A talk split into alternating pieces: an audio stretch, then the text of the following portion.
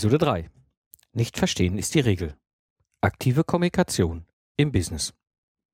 Hallo und herzlich willkommen zum Lifestyle Entrepreneur. Ich bin Mike Pfingsten und das ist der Podcast für Freiberufler, Solopreneure, Gamechanger und Speaker, die das Ziel haben, einen erfolgreichen Business im Netz aufzubauen, um ihr Leben zu leben.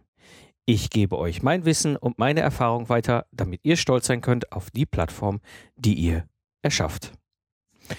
Heute geht es um das ganze Thema Kommunikation. Und aus meiner Sicht ist Kommunikation eine der wesentlichen Schlüssel für erfolgreiche Entrepreneure. Und diese Fähigkeit und das Wissen um Kommunikation ist eben eine entscheidende Fähigkeit, die wir lernen müssen. Das ist nicht ganz selbstverständlich. Und dementsprechend habe ich einfach mal heute diese Episode diesem Thema gewidmet. Ja, also was werdet ihr so am Ende der Episode erfahren? Zum einen, warum eben Kommunikation zwischen Menschen halt so unglaublich schwierig ist. Und ich werde euch zeigen, wie ihr eben mit ein paar einfachen Tricks eure Kommunikation deutlich verbessern könnt. Die Episode habe ich aufgebaut in drei wesentliche Elemente. Das erste ist, ich werde mit euch ein bisschen darüber reden, warum überhaupt kommunizieren wir. Das zweite ist, ich werde ein bisschen das Thema beleuchten, wie kommunizieren wir. Und das dritte ist, und da werde ich konkret auch auf die Tipps und Tricks eingehen, eben was können wir besser machen. Gut, kommen wir mal zum ersten Thema. Warum kommunizieren wir? Wenn man so in den Duden schaut und anguckt, was heißt Kommunikation, sagt der Duden dazu Verständigung untereinander, zwischenmenschlicher Verkehr, insbesondere mit Hilfe von Sprache und Zeichen. Ja, und jetzt können wir natürlich auch mal noch ein bisschen weiter zurückgreifen ins Lateinische. Kommunicare bedeutet teilen, mitteilen, teilnehmen lassen, gemeinsam machen, vereinigen. Also es geht irgendwie um den Austausch und um die Übertragung von Informationen. Also Wissen, Erkenntnis oder Erfahrung. Bei uns Menschen ist es so, dass wir insgesamt recht wenig angeborene Lautäußerungen haben oder Mimik- und Gestiksignale. Ich sehe das bei meinen drei Kindern. Gerade so in den ersten Monaten nach der Geburt war das so. Also es gibt wirklich ein, nur ein paar grundlegende Lautäußerungen und Mimik- und Gestiksignale haben sie alle gelernt. Ähm, der dritte ist jetzt ein Jahr geworden ich sehe jetzt mittlerweile, wie deutlich er selber das, was er sieht und lernt, sowohl bei seinen beiden älteren Schwestern wie aber auch bei uns, äh, wiederum einsetzt für seine Interessen oder für seine Kommunikation. Und ähm, so ist es eben auch bei Menschen keine genetisch garantierte Bedeutung von Zeichenwörtern setzen. Das ist eine ganz wichtige Erkenntnis, gerade wenn ihr im internationalen Kontext unterwegs seid, auch bewusst darauf zu achten. Es gibt gewisse Kommunikationsformen, die hier in Deutschland oder in Europa äh, völlig normal sind und für uns auch alle irgendwie ähnliches bedeuten. Aber eben, wenn wir dann mit diesem gleichen alltäglichen Art und Weise zu kommunizieren, beispielsweise in den asiatischen Raum kommen, da gilt das schon fast als eine persönlicher, als, als persönlicher Affront, äh, wenn ihr diese Form einsetzt. Und selbst innerhalb von Europa ist das so. Also wenn wir uns jetzt ganz einfach angucken, äh, was so die typischen Handzeichen sind und ähm, ich sag mal, in Deutschland zum Beispiel war ein ganz typisches Handzeichen für etwas super gelaufen, perfekt, äh, eine runde Sache, wo wir den Daumen und den Zeigefinger zusammenlegen, die anderen Finger nach oben abspreizen, quasi einen Kreis bilden, um den anderen zu sagen, es war super. Wenn wir das in Italien schon machen, bedeutet das Arschloch. Es gibt ähnliche Geschichten zum Beispiel zwischen Europäer und Amerikaner. Es gibt ja dieses ähm, äh, das Zeichen, wo quasi Zeigefinger und Mittelfinger nach oben weggestreckt sind. Die beiden mittleren, also Mittelfinger und Rein, äh, äh, Ringfinger sind nach unten in die, in die Handmulde hinein und der Daumen auch, sodass wir quasi so einen gehörnten Stirn, da, äh, Stier darstellen. Dieses Zeichen heißt in den USA wieder was völlig anderes als in Europa. Ja, und dementsprechend ist es ganz wichtig, dass ihr euch bewusst macht, eben es gibt keine genetisch garantierten Bedeutungen ähm, jede Kultur, jeder Mensch ist da anders. Auch innerhalb des deutschsprachigen Raums erlebe ich das, wenn ich mit Hamburgern, also Norddeutschen rede, ins, insbesondere, dann gibt es eine ganz andere, im Feinheiten regionale Kommunikation, als sie beispielsweise bei den Bayern ist. Nichtsdestotrotz wird aus Sicht der Evolutionsspezialisten eben Kommunikation als ein entscheidender Schritt in der Evolution angesehen. Das ist etwas, wo wir uns deutlich mit abheben, ähm, weil wir eben in der Lage sind zu kommunizieren und das Ganze auch zu nutzen, um eben Wissen weiterzugeben. Das ist etwas, was uns ganz äh, besonders macht, äh, die, diese, diese Fähigkeit, äh, es zu nutzen. Und damit komme ich jetzt mal so zum zweiten Thema. Wie kommunizieren wir eigentlich? Im Grunde gibt es zum einen die verbale Kommunikation. Verbal bedeutet gesprochene oder geschriebene Sprache. Und dann gibt es eben noch die nonverbale Kommunikation. Das bedeutet, wir kommunizieren durch Mimik, durch Gestik, wir kommunizieren durch Tonfall und Rhythmus, wir kommunizieren durch Nähe und Berührung oder eben halt auch Distanz und wir kommunizieren mit dem Einsatz von Hilfsmitteln. Das ist etwas, was ganz typisch ist, was völlig unbewusst und ganze Zeit mitläuft. Und diese beiden grundsätzlichen Ebenen der verbalen und nonverbalen Kommunikation haben wir. Und es gibt halt dazu auch entsprechende Kommunikationsmodelle, wo sich Wissenschaftler intensiv mit beschäftigt haben. Das eine ist das sogenannte Johari-Fenster von Josef Luft und Harry Ingham. Die beiden haben etwas entwickelt, da ging es um bewusst und nicht bewusste Kommunikation. Es gibt das sogenannte Vier-Ohren-Modell von Schulz von Thun, äh, eine Art und Weise, wie er, ähm, ich sag mal, Sender-Empfänger-Ebenen einstuft. Und es gibt eins, und das ist so das, was ich äh, für mich selber, der ja kein Kommunikationswissenschaftler ist, ähm, am besten finde, ist das Organon-Modell von Roman Jakobsen, der so das Thema Sender-Empfänger äh, als Modell hat, wo er sagt, es gibt immer zwischen Sender und Empfänger einen Kontext, eine Botschaft, einen Kanal und einen Code. Und diese vier Sachen sind elementar, wenn es darum geht zu kommunizieren, in welchem Kontext wir kommunizieren, welche Botschaft wir kommunizieren, auf welchem Kanal wir kommunizieren und äh, ob wir irgendwo einen gewissen Code nutzen. Wir kennen das zum Beispiel, was den Code angeht, wenn sich zum Beispiel zwei Ingenieure miteinander unterhalten. Ich erlebe das in meinem privaten Umfeld. Ich bin nicht der einzige Ingenieur, der lange Zeit in der Automobilentwicklung unterwegs war wenn wir uns miteinander über Automobil und Entwicklung und überhaupt alles äh, unterhalten, dann ist innerhalb von ja, zwei Minuten der Rest der Bekannten auf der Party im Garten abgehangen. Also Code ist ein ganz wichtiger Teil von diesem Modell. Mhm. Was ganz spannend ist zu wissen, es gibt einen, Pantomim und der ist auch Hochschullehrer, das ist der äh, Semi Molcho, ich weiß nicht, vielleicht kennt den einen oder anderen von euch, ein wirklich spannender Mensch. Und der hat im Rahmen seiner Studien eben herausgefunden, dass der nonverbale Anteil mehr als 80 Prozent der Reaktionen sind in der Kommunikation. Das heißt, wir kommunizieren im Grunde weitestgehend nicht verbal, auch wenn uns das vielleicht nicht bewusst ist. Und äh, Paul Watzlawick hat das entsprechend schön zusammengefasst auf einen Satz, wir können nicht nicht kommunizieren. Mit anderen Worten, diese nonverbale Kommunikation läuft immer. Ja, und das Ganze führt halt einfach zu Störungen und Missverständnissen. Also das heißt, wir haben das das, die Situation, dass das Gesagte unterschiedlich bewertet wird. Ja, und einfach mal im Rahmen dieser ganzen Studien sehr vereinfacht mal für euch hier im Podcast zusammengebracht. Wenn wir 100% von dem, was wir denken, aussprechen, dann ist es so, dass wir nur noch 80% wirklich ausgesprochen haben. Also das heißt, wir 100% gedacht, 80% ist ausgesprochen. Von diesen 80%, die wir ausgesprochen, kommt rein physikalisch beim Gesprächspartner, beim Gegenüber 60% an. Ja? Aufgrund von Filtern, die wir im Kopf haben, vielleicht auch von Konzentration oder Priorisierung allen möglichen Themen, ist es so, das haben die Studien ergeben, dass etwa 20% wirklich bewusst wahrgenommen wird 10% wird davon verarbeitet und 5% wird behalten. Das heißt, wenn wir uns jetzt ganz ernsthaft mal auf der Zunge zergehen lassen, von den 100%, die ich gedacht habe, kommt bei euch vermutlich nur noch 60% an. Das liegt daran, dass ich nicht alles formuliere, was ich denke, oder in der Zeit formuliere kann, was ich denke. Das liegt daran, dass es physikalische Begebenheiten gibt. Ich habe eine gewisse Stimmfarbe, Stimmform, Modulation. Hörer, also wir Menschen, wenn wir hören, hören unterschiedlich gut, unterschiedlich laut. Ja, es gibt Leute, die das, also hören, das kenne ich selbst als Podcast, das ist unglaublich äh, interessant, wie sehr, wie fein unser Gehör abstufen kann. Das heißt, allein schon aufgrund dieser Tatsachen kommt von diesen 100 Prozent, die ich denke, eben nur noch 60 Prozent an.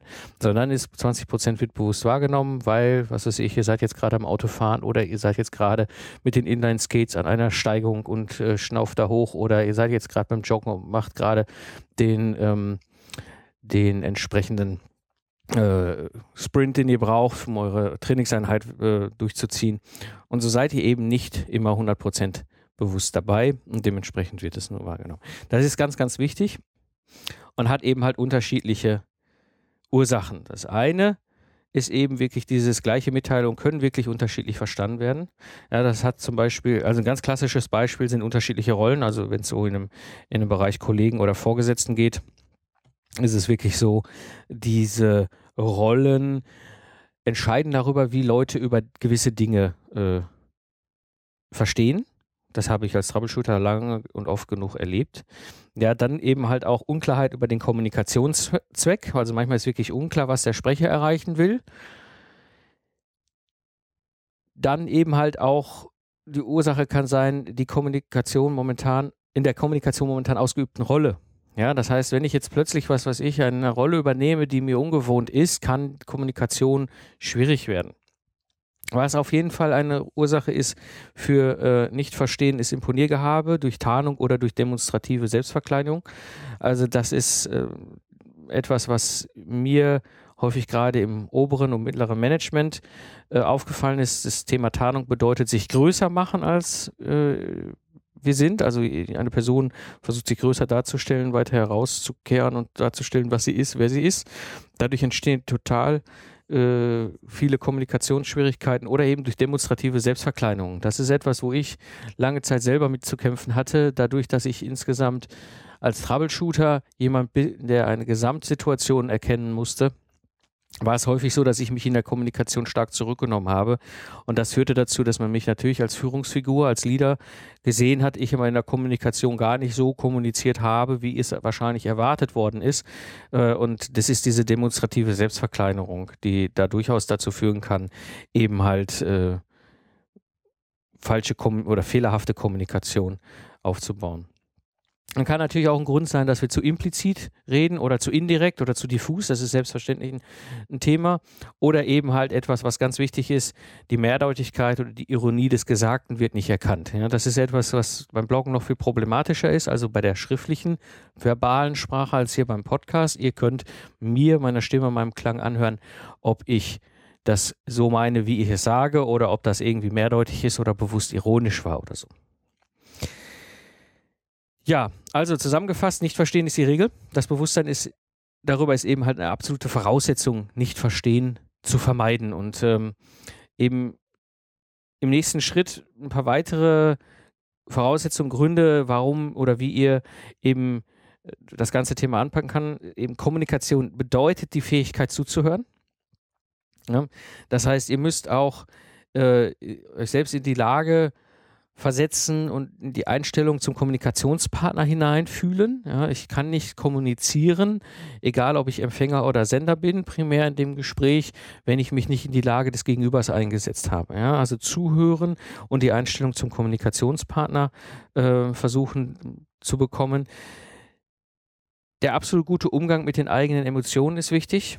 Ja, wie oft habe ich gerade in solchen Troubleshooting, Stressprojekten erlebt, wo einfach Leute die Kommunikation komplett versaut haben, weil sie in kritischen Meetings emotional total bescheuert umgegangen sind mit ihren eigenen Emotionen. Ja, eigentlich im Guten gedacht, aber durch ihre Art der Kommunikation, durch ihre Form, wie sie damit umgegangen sind, wie sie es eingesetzt haben, ganz schlecht, ganz, ganz schlecht. So, und dementsprechend ist das eine wichtige Voraussetzung, dass ihr einen guten Umgang mit euren Emotionen pflegt und eben sich auf die Situation und auf den anderen vorzubereiten, hilft auch sehr, seine Kommunikation zu verbessern. Hm, ein Trick oder ein Thema, was ich seit jetzt acht Jahren nutze, ist die sogenannte aktive Kommunikation. Aktive Kommunikation bedeutet erstmal, Verantwortung zu übernehmen. Der erste Schritt dabei bei aktiver Kommunikation ist wirklich bewusst zuzuhören. Ich sehe das immer, wenn ich in irgendwelchen Meetings bin oder auf irgendwelchen Konferenzen, wo es dann Vorträge gibt. Da sitzen Leute mit Laptops in, Laptops in den Meetings oder in den Vorträgen. ich mir denke, ja, kann man machen, ist ja gar kein Problem. Aber um ganz ehrlich zu sein, das hat mit Kommunikation nichts zu tun, weil dann kann ich mich auch mit meinem Laptop irgendwo in eine ruhige Ecke setzen und muss mich ja nicht noch nebenher berieseln lassen und von, der, von meiner Konzentration abhalten lassen. Ja. Also bewusstes Zuhören ist ein ganz wichtiger Teil der aktiven Kommunikation. Und ich, es gibt ja im Grunde so zwei Tricks, die ich immer wieder einsetze. Der eine ist, wenn ich jetzt der Empfänger bin. Also ich bin jetzt derjenige, dem ihr mir äh, was erklären würdet, ein Zusammenhang, ein, ein, was auch immer. Und es ist mir wichtig und es ist euch auch wichtig, dass es richtig verstanden wird. Und wir, wir erinnert euch noch an eben dieses Verhältnis, ähm, wie viel von dem, was gedacht wird, wird wirklich bei mir ankommen. Also kann ich einen ersten Trick ansetzen und den kann ich euch sehr empfehlen. Übt ihn ruhig, er funktioniert wunderbar.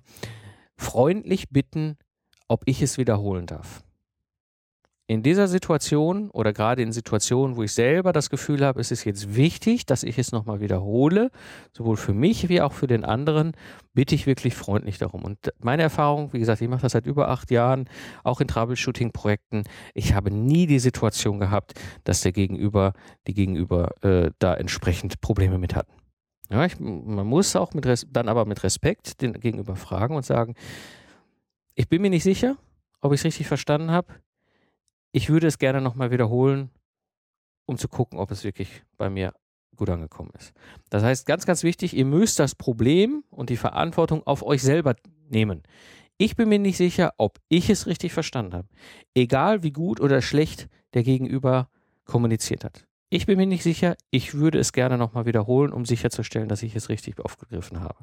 Ja, so ist es ein ganz bewusst dieses auf euch selber bezogene eine Handlung, wo ihr den Gegenüber eben nicht verletzen oder angreifen könnt. Ja, es wäre was anderes, wenn ich sagen würde, ich bin mir nicht sicher, ob ich es richtig verstanden habe, äh, sondern wenn ich sagen würde, ich bin, äh, ich bin mir nicht sicher, ich glaube, du hast es nicht richtig gesagt. Ja, also ganz wichtig. Der Trick ist, den Gegenüber fragen, ganz freundlich bitten, ob ich es wiederholen darf.